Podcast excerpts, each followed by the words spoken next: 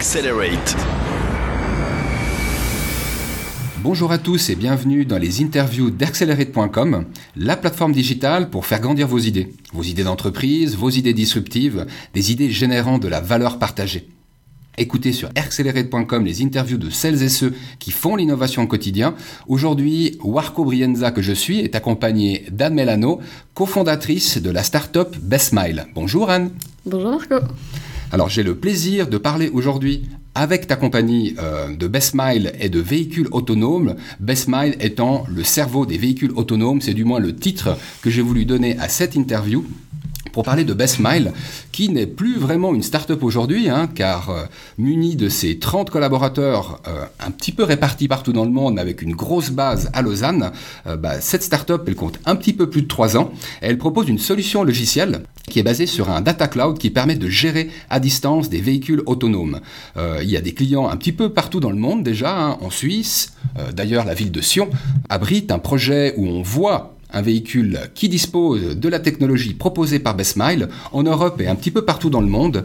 Donc euh, Anne pourra nous en dire plus sur la technologie qu'elle a cofondée. Elle pourra également nous en dire plus euh, sur la zone IMIE puisqu'elle est Vice President of Operations de la zone IMIE. Et puis vu que j'ai déjà beaucoup parlé, peut-être que c'est l'occasion pour que tu te présentes toi-même comme une grande Anne.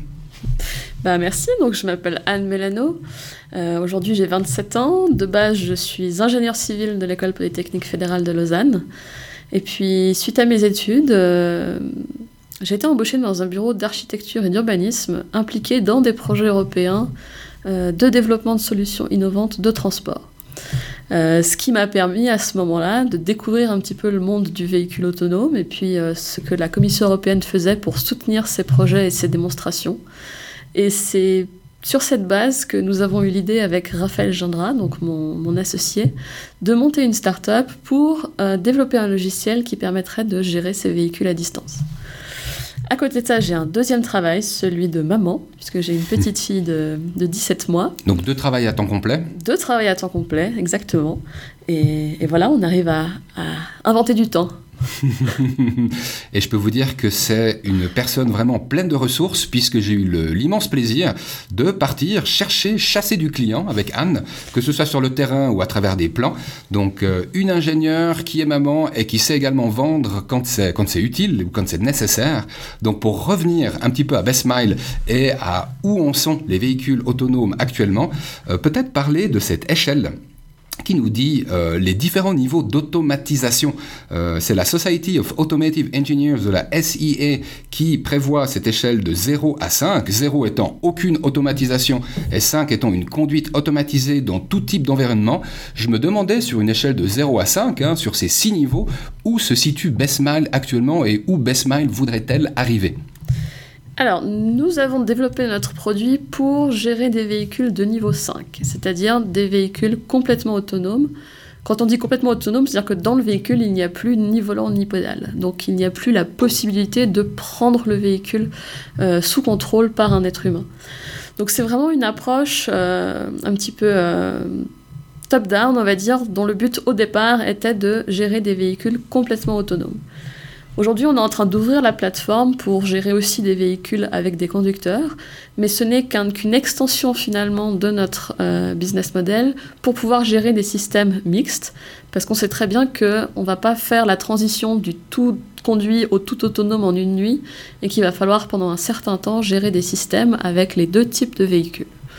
Donc voilà, aujourd'hui, nous, on a un produit qui est compatible avec le niveau 5, aussi avec des niveaux inférieurs, mais le but était de se focaliser sur le niveau 5. Mhm. C'est une approche un petit peu différente des constructeurs automobiles qui, eux, euh, sont partis il y a quelques années de véhicules de niveau 0. Donc aujourd'hui, il n'existe plus de, vraiment de véhicules de niveau 0 avec aucune assistance. Euh, c'était euh, les, véhicules des années, des années 60. Hein. aujourd'hui, un, véhicule normal est entre le niveau 1 et 3 selon ce que vous avez comme véhicule. Et donc les constructeurs automobiles aujourd'hui essaye de grimper petit à petit cette échelle en ajoutant des fonctions d'automatisation, euh, de l'assistance à la conduite, de l'assistance au parking, euh, de l'assistance sur autoroute. Et ensuite, ils combinent ces assistances pour en faire des systèmes de plus en plus euh, intelligents. Mais voilà, ils sont en train de grimper l'échelle de l'automatisme alors que nous avons décidé de l'entrer finalement par le haut. Mhm. Et peut-être pour placer le curseur hein, sur un exemple que les gens connaissent bien, le modèle S de Tesla serait un niveau 3, si je ne m'abuse, donc avec ce pilotage semi-automatisé Oui, exactement, c'est à peu près du niveau 3. Euh, le niveau 4 étant déjà un niveau euh, très très intelligent, on va dire, puisque le véhicule est capable, dans à peu près toutes les situations, euh, de se débrouiller tout seul de façon autonome. L'humain doit rester là pour reprendre le contrôle dans certaines situations si nécessaire. Euh, mais voilà, donc aujourd'hui, les Tesla sont plutôt du niveau 3. Mhm. Euh, ma, mon point de vue, ma perspective, c'est que attendre le niveau 4, ça va arriver très vite. c'est vraiment ajouter de l'intelligence, mais à un niveau, à un degré qui aujourd'hui est possible. Euh, le vrai niveau 5, c'est-à-dire prendre euh, le parti de retirer le volant et les pédales, là, il y a un pas plus important à franchir pour vraiment atteindre ce niveau 5. Mhm. Et j'ai noté, tu disais tout à l'heure, le niveau 5, c'est là où il n'y a plus d'interaction possible avec l'humain. C'est-à-dire que même si on veut, on n'interagit pas avec euh, le véhicule qui est autonome. Tout à fait. Alors aujourd'hui, en parallèle des constructeurs automobiles, il y a des sociétés, principalement des startups aujourd'hui, qui développent des petits bus de transport public de niveau 5.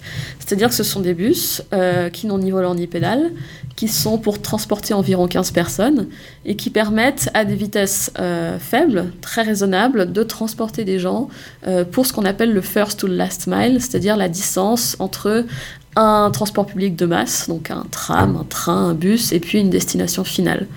Donc c'est une autre approche, puisque là, c'est des véhicules qui, dès le départ, sont de niveau 5, dans des environnements plus contraints, euh, avec des limites mieux définies, une vitesse plus faible, mais qui permet de faire déjà des tests en complète autonomie. Mhm. Et puis maintenant, pour... Euh, comprendre un petit peu mieux quelle est la valeur apportée par la plateforme BestMile, en plus des capteurs et de l'intelligence qui sont déjà embarqués dans le véhicule en fait. Hein, parce que le véhicule est déjà intelligent, mais plein de véhicules intelligents les uns côté des autres le sont peut-être moins euh, si on n'utilise pas la plateforme BestMile. C'est ça. Aujourd'hui, les véhicules qui sont développés sont intelligents mais relativement individualistes. Euh, c'est-à-dire qu'ils sont capables de, se déplacer entre un point d'origine et un point de destination, et puis ils sont capables de réagir à leur environnement, de détecter les obstacles, euh, euh, de s'arrêter s'il le faut. Mais il leur faut quand même toujours quelqu'un qui leur donne la destination. Alors à partir de là, il y a deux façons d'utiliser ces, véhicules. Soit comme euh, on peut faire une comparaison avec un ascenseur horizontal, c'est-à-dire que vous rentrez dans le véhicule, vous lui donnez votre destination et puis finalement le véhicule y va, mais il ne se coordonne avec rien d'autre finalement que vous passagers soit on souhaite utiliser ces véhicules dans un réel service, euh, dans du transport public, pour assurer soit un horaire, soit pour venir vous chercher à la demande grâce à une application smartphone. Et dans ces cas-là, les différents véhicules doivent être coordonnés, être gérés collectivement.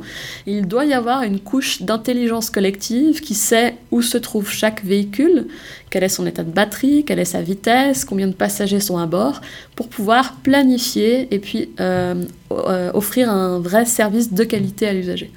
donc c'est cette intelligence-là que nous, on apporte. Donc ce qu'on va faire, nous, c'est envoyer la bonne mission au bon véhicule au bon moment. Une fois que la mission est reçue par un véhicule, ensuite c'est le véhicule qui effectue sa mission, ce n'est plus notre, euh, notre travail. Euh, à ce moment-là, c'est justement les capteurs et toute la technologie embarquée développée par les constructeurs qui prend le relais. Mmh. Et en sachant qu'à terme, on parlera de différentes catégories de véhicules qui continueront à aller sur la, rouler sur la même chaussée, qu'il s'agisse de voitures pour deux ou quatre personnes, de bus pouvant aujourd'hui recevoir 15 personnes, demain euh, davantage encore. Donc être conscient qu'il y a plein d'objectifs de transport du point A au point B en fonction du type de véhicule dont on parle. Tout à fait. La taille du véhicule n'est pas une limitation ou une contrainte. Euh, aujourd'hui, les véhicules qui ont été développés sont de cette taille d'environ 15 personnes, car c'est la taille moyenne qui permet de, répondre au plus de mhm. cas, finalement, euh, aujourd'hui, dans lequel ces véhicules sont testés. Mhm. Demain, la même technologie peut être adaptée à une plateforme de petits véhicules ou de gros bus sans problème, finalement. Euh, je pense qu'une fois que les barrières seront, seront tombées, les barrières de la législation, les barrières de l'acceptation par les usagers, différents types de véhicules vont se développer et se déployer mhm. sans, sans problème finalement. Donc il est important qu'avec une seule et unique solution logicielle, on soit capable de gérer des véhicules de différentes tailles, de différents constructeurs et de différents types. Et c'est aussi un des points forts de notre solution, c'est d'être euh, agnostique euh, en termes de véhicules. C'est-à-dire qu'on peut faire une intégration technique avec n'importe quel constructeur et ensuite gérer dans une même flotte des véhicules de marques différentes. Je pense que c'est un sacré avantage hein, que tu viens de résumer, dans la mesure où les concurrents sur ce marché évaluent à 50 milliards de dollars hein, d'ici à 2030. Euh, donc c'est pas encore pour tout de suite, mais 50 milliards, c'est quand même beaucoup d'argent. Euh, il y a des constructeurs automobiles, euh, les constructeurs allemands étant euh, à la pointe actuellement. Il y a les GAFA, ainsi que les nouveaux entrants comme, comme Uber, qui investissent considérablement, quitte à, à recevoir des amendes de par le législateur aux États-Unis pour les tests qu'ils sont en train d'entreprendre. Quels sont les avantages concurrentiels d'une petite entreprise comme Bestmile qui ne connaît pas la crise face à, face à des poids lourds comme ceux-là alors je pense qu'aujourd'hui une des différences principales c'est qu'on n'est pas sur le même, on, on, pas, on ne vend pas le même produit. Euh, tous les gros constructeurs automobiles et les nouveaux entrants comme, comme Uber ou comme Google aujourd'hui se concentrent tous sur le véhicule autonome parfait. C'est-à-dire qu'ils ont, ils veulent tous euh, commercialiser un véhicule de niveau. Alors aujourd'hui, ils visent le niveau 3, le niveau 4, pour à terme avoir un niveau 5. Euh, mais ce qui compte, c'est vraiment la technologie embarquée et puis l'objet, l'objet en tant que tel. Nous, on vise vraiment la cohérence euh, et la, la, gestion de façon cohérente et optimisée d'une flotte. Donc vraiment la couche logicielle qui permet, en fait, c'est ce qu'on appelle du fleet management, donc de la gestion de flotte. Mmh. Euh, ça se traduit pas très bien en français, mais ce qui veut dire de vraiment gérer des véhicules de façon collective. Aujourd'hui, on a, on, on a la chance d'être la seule entreprise qui ait un produit sur le marché commercial pour gérer ces véhicules. Alors certes, des gros comme ceux qui ont été cités, vont certainement à un moment donné s'y intéresser, ne serait-ce que pour être capable de fournir un produit clé en main, donc avec le véhicule et la façon de gérer les véhicules. Mais on pense tout de même que le monde de demain sera fait de, flottes de véhicules différents euh, qui devront être gérés collectivement avec une seule solution. Parce que finalement, le client de tout ça, le client de Bestmile, c'est qui? C'est celui qu'on appelle le Mobility Providers. Donc c'est n'importe qui qui souhaite opérer une flotte de véhicules autonomes. Alors ça peut être un opérateur de transport public, comme, euh, comme par exemple Carpostal en Suisse qui gère la démonstration de Sion, euh, comme First Transit aux États-Unis, il, y en a beaucoup. Ça peut être une compagnie de taxi qui souhaite dans le futur avoir des taxis autonomes, donc être capable d'envoyer le, finalement le bon robot à quelqu'un qui demande une course de taxi. Ça peut être ce qu'on appelle euh, les TNC, donc les Transportation Network Companies, comme Uber, comme Didi, comme Lyft. Euh, Uber fait beaucoup de bruit, mais il y en a beaucoup d'autres euh, autour qui ont le même type de produit selon la région géographique finalement mondiale. Et puis pour nous, ça peut être aussi finalement ce qu'on appelle les nouveaux entrants. Euh, les nouveaux entrants, c'est principalement des constructeurs automobiles qui se rendent compte que l'automatisation des véhicules va amener à une certaine modification de leur business model, parce qu'ils ne vendront plus forcément des véhicules, mais il faudra qu'ils vendent de la mobilité. Mmh. Et à partir de là, on voit des gros constructeurs qui sont en train euh, de, de, de, de, créer des nouvelles entités, comme par exemple Ford a ouvert sa Ford Smart Mobility, euh, dont le but est d'essayer de développer des services autour mmh. de ces nouvelles formes de mobilité et ces nouveaux véhicules innovants. Mmh. Donc, euh, donc voilà, n'importe qui qui souhaite euh, gérer à distance des véhicules autonomes peut potentiellement utiliser la solution de Bestmile. Elle est faite pour eux, elle est faite pour leur faciliter l'exploitation de ces véhicules. C'est excellent ce que tu euh, mentionnes là, parce que tu le disais également en off, hein, que euh, demain en fait c'est pas tellement le véhicule qu'on vendra, c'est plutôt les services qu'on pourra lui associer. Euh, sache que récemment j'ai eu l'occasion de commander une, imprimante Xerox. Ça a considérablement changé également hein, pour les fabricants de, de devices comme ceux-ci. Et Quelque chose de Xerox figure également dans ce que tu peux t'imaginer du véhicule autonome dans les 10 à 15 ans à venir, dans la mesure où aujourd'hui, euh, bah, c'est des imprimantes où principalement on les loue au mois. C'était déjà le cas avant, mais je pense qu'une grosse partie du business a dû shifter parce qu'on nous a même pas proposé le prix euh, à l'achat, hein, pour te dire. Et c'est vrai qu'il euh, y a la possibilité de commander des cartouches, euh, du papier de manière complètement automatisée. C'est-à-dire qu'à un moment, tu signes un contrat dans lequel tu signes le fait que les cartouches seront remplacées automatiquement. Et euh, tout ceci, en fait, pour euh, illustrer euh, le fait qu'on est en plein dans un sujet qu'on vit déjà actuellement et qui est bah, cette industrie du service, pour l'appeler ainsi, qui est là en plus connectée et qui fait que grâce à Internet et grâce à on va dire, des programmes fort bien faits, on n'a plus besoin de réfléchir à des tas de services qui nous rendent pourtant la vie tellement plus facile. Ça fait partie de, ce qu'on appelle aujourd'hui la digitalisation, euh, ce passage de l'économie de, du, du ownership, donc du fait de mhm. posséder des choses, à l'économie du service. Mhm. Et je pense qu'on voit cette évolution dans beaucoup de domaines, pas que les imprimantes et l'automobile. Euh, aujourd'hui, on tend vers ce modèle où on veut avoir du clé en main, du tout inclus, euh, payer une subscription par mois et ne plus se poser de questions. Mhm. Et je pense que la mobilité ne va pas passer à travers cette, nouvelle tendance. Je suis assez persuadée que dans le futur, on consommera des, des, des unités de mobilité, comme aujourd'hui on consomme des unités pour le téléphone mhm. portable, qu'on aura des abonnements et puis qu'un jour ce sera des abonnements illimités, euh, que ça va suivre cette même tendance mhm. parce que aujourd'hui on, commence à s'imaginer des choses qui seront possibles demain, mais euh, aujourd'hui quand on quand on quand on veut utiliser sa voiture, on descend, on va la chercher dans le garage, on, va à destination, on perd un certain temps à trouver une place de parc. Au final, on n'est pas devant la porte de là où on veut aller. Euh, mais c'est pas grave, on a eu cette, euh, cette, euh, cette, cette, expérience, on va dire, d'extension de la sphère privée dans sa voiture. Et puis là, il y a une révolution qui est en train de se passer. Mhm. Demain, on prendra notre téléphone portable qui nous sert déjà à faire 80% des choses dans notre journée. On commandera un véhicule, on lui dira dans 3 minutes en bas de chez moi. Il vous emmènera à destination, vous sortirez, vous claquerez la porte et puis, et puis le véhicule disparaîtra. Et mhm. puis cette facilité d'utilisation de services euh, fera que ce sera euh, largement euh, utilisé par les gens. Tu vends du rêve. Je me réjouis de voir ça. Tu sais, je pense que il y a quelque chose de particulier dans le monde de la mobilité et du véhicule, c'est que bah, le véhicule représente, tu sais, la bagnole qu'on achète, l'Audi ou la Mercedes, qui est ce symbole de liberté et de réussite. Bah là, tout d'un coup, on passe à un modèle où on gagne en avantage, même si on perd en propriété.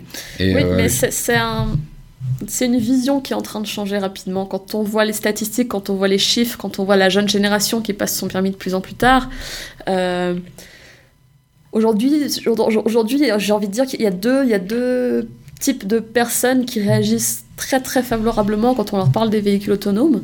Euh, très bizarrement, il y a les personnes âgées, parce que pour elles, c'est révolutionnaire et puis ça leur éviterait tellement de problèmes aujourd'hui. Et puis il y a les jeunes ah demain on n'aura plus besoin de passer notre permis de conduire, c'est trop cool. et, voilà, on voit qu'il y a aussi un, changement finalement un petit peu générationnel qui est en train mhm. de s'opérer sur euh, la voiture n'est peut-être plus l'élément le, qui, qui, représente ton rang social, j'ai mhm. envie de dire. Alors évidemment ce que je dis n'est pas vrai partout. Euh, j'ai croisé des, des, des, fervents euh, défenseur de cette, cette ouais, ce, ce, worship de la voiture, ça existe encore, ça mhm. existera toujours, mais je pense qu'il y a quand même une tendance vers... Euh, ouais, de changement au niveau de la jeune génération. Et puis qu'on sent, et de, je pense que j'aurais pas beaucoup d'exemples où un nouveau marché voit ses early adopters autant chez les jeunes que chez les personnes âgées. On comprend très bien hein, les bénéfices qu'en tirent les personnes âgées, mais c'est une belle affaire à suivre en tous les cas. Et euh, peut-être un des accueils, pour aborder les accueils de ce marché plein de promesses, que sont les règlements. Hein. Euh, il y a un aspect réglementaire dans le domaine des transports qui est en lien avec la sécurité, que ce soit avec les voitures, que ce soit également avec les avions, ou tout type de transport finalement. Euh, cet écosystème euh, du transport est soumis à un cadre qui est plus strict que dans d'autres domaines. Il y a parfois des différences assez notables entre des pays ou entre des régions. Alors toi-même, tu es responsable de la région IMIE, hein, qui englobe autant l'Europe que le, le Middle East. Et je me demandais dans quelle mesure l'aspect réglementaire influe sur votre stratégie de développement commercial à l'échelle internationale, voire sur ta stratégie à toi sur cette région donnée. Bon, aujourd'hui, il y, a une constante mondiale qui est le fait que les véhicules autonomes ne sont pas autorisés sur les routes, où qu'on soit. Euh, Donc même aux États-Unis. Même aux États-Unis. Il y, a la Convention de Vienne. Euh, qui stipule que tout conducteur doit être conduit par un conducteur. Tout véhicule doit être conduit par un conducteur. Et ce premier article, qui est l'article 6 ou 8, je ne sais plus, de la Convention de Vienne.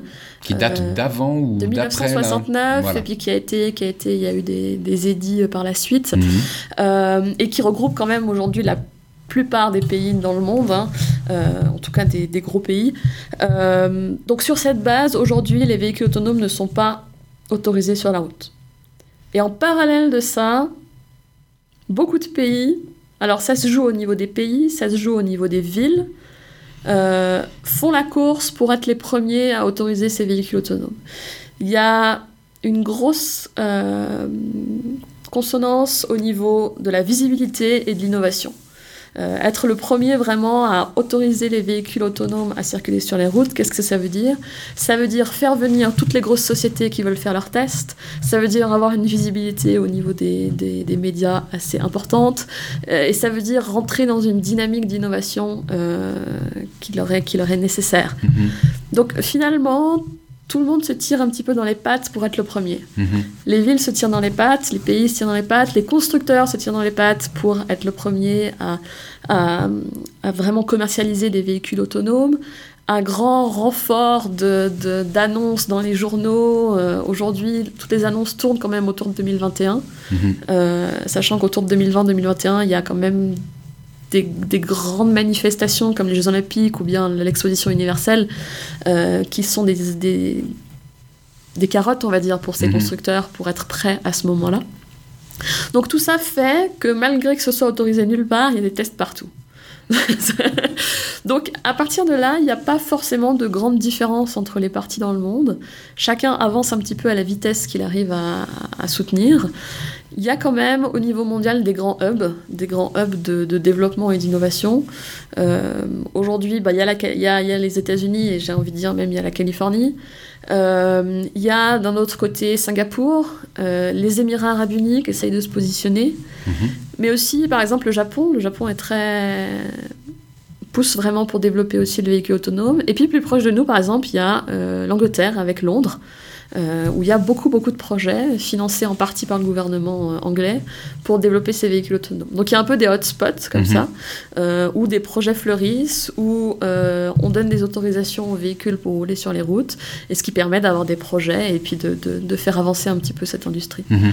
Donc notre région, on n'est ni en avance ni en retard, j'ai envie de dire. Donc de retour à l'Europe Ouais, l'Europe. On a peut-être une une chose qui est un petit peu différente avec le reste partie du monde, c'est qu'on s'est concentré depuis quelques années sur ces véhicules de transport public, sur ces navettes pour environ 15 personnes, qui est quelque chose qui s'est peu développé. Aujourd'hui, tous les tests, tout ce qui se passe est principalement concentré en Europe. Alors les constructeurs commencent à, vendre à l'étranger, en particulier par exemple en Australie. Il y a pas mal de véhicules qui sont en train d'être déployés là-bas. Euh, mais on n'est vraiment pas en reste à ce niveau-là au niveau de l'Europe. Et puis en ce qui concerne les constructeurs automobiles, bah, ça dépend beaucoup de, d'abord où est-ce qu'ils sont ils sont situés, on va mhm. dire, et puis où est-ce qu'ils peuvent faire leurs tests. Et aujourd'hui, les tests sont principalement faits aux États-Unis ou bien à Singapour. Et si toi, tu devais concentrer tes efforts dans cette euh, région IMIE qui est constituée de l'Europe et du Middle East, où est-ce que tu vois spécifiquement le plus d'opportunités au niveau commercial? On a abordé là le fait que la recherche d'une part et le fait de pouvoir autoriser des tests d'autre part sont intimement liés. Hein. donc mm. finalement, business et recherche se font plus ou moins au même endroit. Est-ce que tu vois des dynamiques différentes euh, entre ces deux zones, Europe et Middle East, où finalement il n'y en a pas vraiment? Si, il y en a c'est fortement lié au fait de où sont les constructeurs de ces navettes aujourd'hui. Mhm. Et mhm. comme elles sont en France, aujourd'hui, il y a une dynamique importante en Suisse et en France. Euh, il y a l'Angleterre qui est un petit peu particulier, c'est beaucoup des, des, initiatives publiques.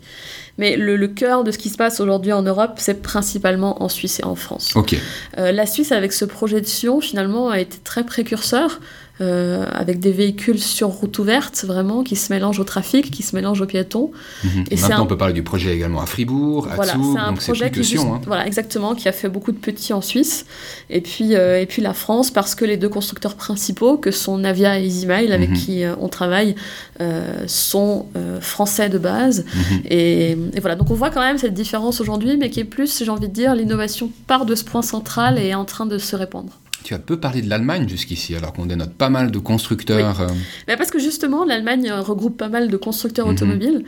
Et il y a une différence de dynamique entre les constructeurs automobiles et ces, ces, ces, sociétés qui développent les véhicules autonomes. Mhm. C'est qu'un constructeur euh, automobile qui a la renommée de, de, de Audi, par exemple, ne peut pas se permettre l'échec. Donc euh, la technologie va rester beaucoup plus longtemps dans leur laboratoire d'innovation euh, à l'interne pour des tests internes avant d'arriver sur la route. Mhm. Les petites sociétés comme Navia ou EasyMile ont des produits qui sont très avancés, mais ils peuvent encore se permettre d'avoir euh, un incident ou d'avoir un problème parce que c'est aussi le but de ces tests qu'on a aujourd'hui, c'est d'aller chercher les cas limites mhm. pour leur permettre d'améliorer encore leur technologie. avec un véhicule vendu commercialement à un privé euh, comme Audi pourrait le faire, il faut que ce soit 100% qualité. Ceci explique cela. Deutsche Qualität. Alors maintenant, parlons du développement de, de BestMile, de son, dans l'étape de développement actuelle. Est-ce que je peux te demander quelle est la cible qui est plus importante entre bah, les investisseurs d'une part et les clients d'autre part. Je sais que tous les deux sont importants. Euh, après, il y a des phases où tout d'un coup, il y a un focus qui peut être fait euh, sur une cible plutôt que l'autre. Est-ce que tu as un avis sur cette question? Aujourd'hui, BestMile, on a un produit innovant dans un marché émergent. Ce qui fait que finalement, le marché nous alors brime, c'est un, mot un petit peu fort, mais on est très dépendant du déploiement des véhicules et du nombre de véhicules à, opérer et à gérer. Donc il faut euh, qu'on se développe suffisamment et puis qu'on soit prêt le jour où les, quantités de véhicules qui arrivent sur le marché sont importantes, parce que finalement nous c'est ça qu'on cherche, c'est à gérer des flottes de grande taille pour pouvoir vraiment apporter de l'optimisation et améliorer le système. Donc il faut qu'on arrive à se développer et qu'on suive euh, cette innovation pour être prêt finalement le jour J. Donc il y a une balance à faire entre nos clients et nos projets actuels qui sont déjà euh, très importants pour nous parce que ça nous permet d'avoir de la visibilité, mais surtout d'avoir du retour d'expérience, du retour de terrain, de savoir comment les véhicules euh, fonctionnent, s'intègrent, sont cohérents avec l'ensemble du système. Euh, donc il y a cette partie client où nous aujourd'hui on cherche aussi un petit peu des projets phares, des projets autour desquels on peut développer nos services. Et à côté, évidemment la recherche d'investissement pour pouvoir grandir et, grandir en même temps que le marché finalement. Euh, et, être prêt à cette euh, explosion que sera le, fait que les gens euh, acceptent tout à fait les véhicules sur la route. Et quand je dis accepte, c'est pas juste toi et moi en tant que personne qui acceptons, c'est que la législation sera en mhm. place, c'est qu'il n'y aura plus de barrière au déploiement de ces véhicules. Mhm. Et puis c'est vrai que souvent, un investisseur donne souvent la main à quelques clients ou à un client, hein, c'est deux cibles qui avancent côte à côte. Euh, j'en veux pour exemple le fait que récemment encore, hein, Bestmile a annoncé euh, une nouvelle levée de fonds ou la, la clôture d'un round qui a amené 2 millions de dollars additionnels et qui venait d'entreprises aussi prestigieuses qu'Airbus Ventures, euh, est-ce que je peux te demander si à ce stade, en termes d'organisation, voire même de stratégie, il y a des changements que tu peux percevoir dans la feuille de route que les cofondateurs ont initialement posée avec leur équipe? Alors je pense que si Airbus Venture nous fait confiance et nous a suivis, c'est parce qu'ils étaient déjà d'accord avec notre stratégie. Donc fondamentalement, on va dans la même direction et c'est très important pour pouvoir faire grandir euh, une société. Donc il n'y a pas de changement radical.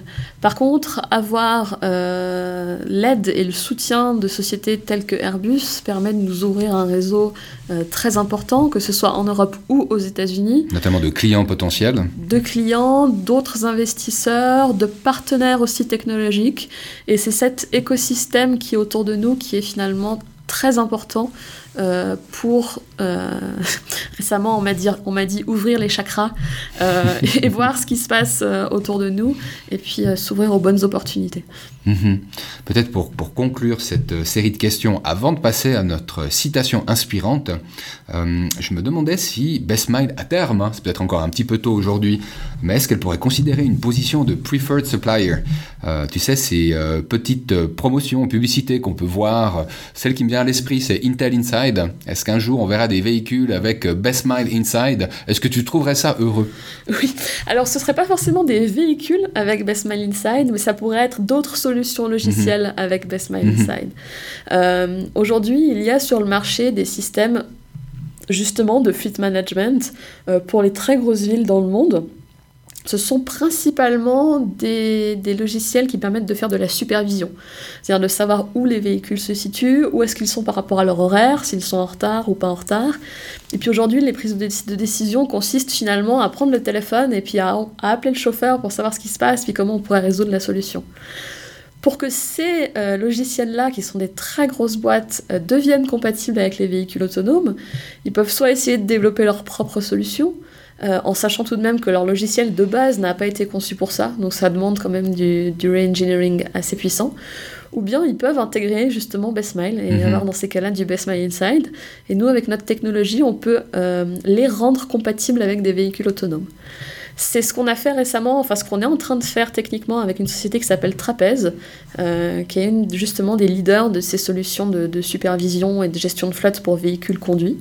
Et ils ont accepté, ils ont signé un partenariat avec Bestmile pour qu'on soit le, leur Bestmile Inside euh, pour rendre leur logiciel compatible. Excellent. Alors on voit qu'il y a encore quelques challenges en termes euh, d'attente, de patience hein, pour que ces cadres réglementaires changent.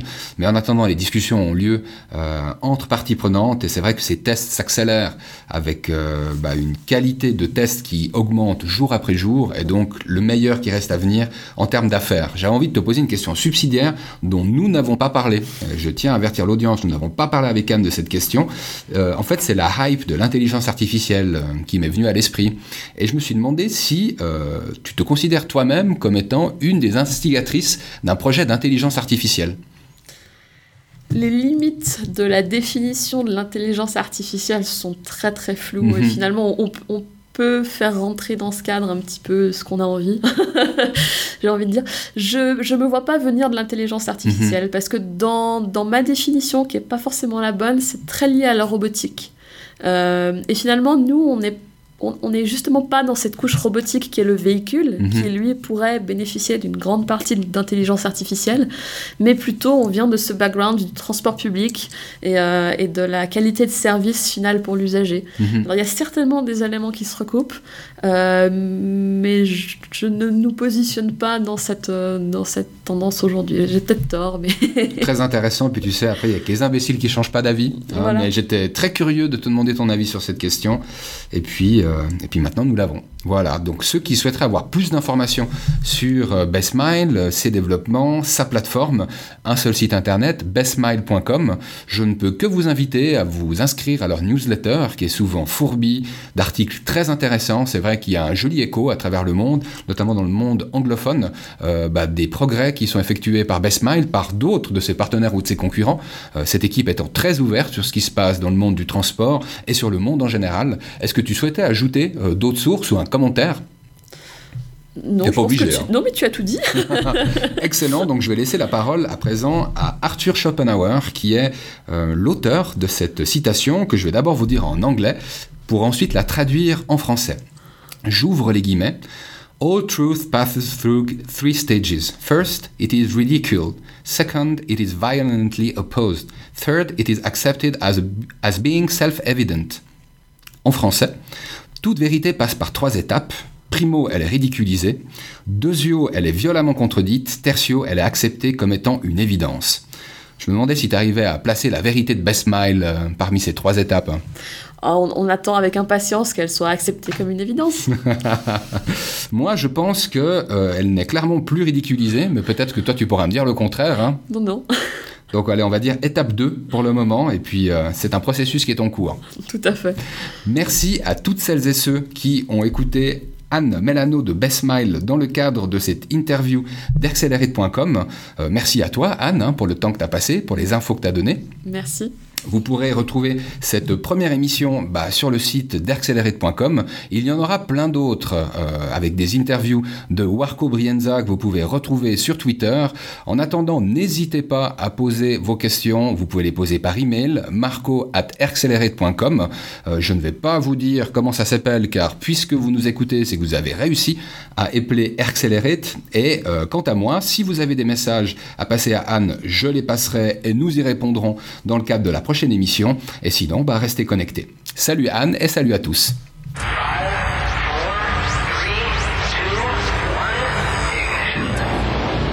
Accelerate.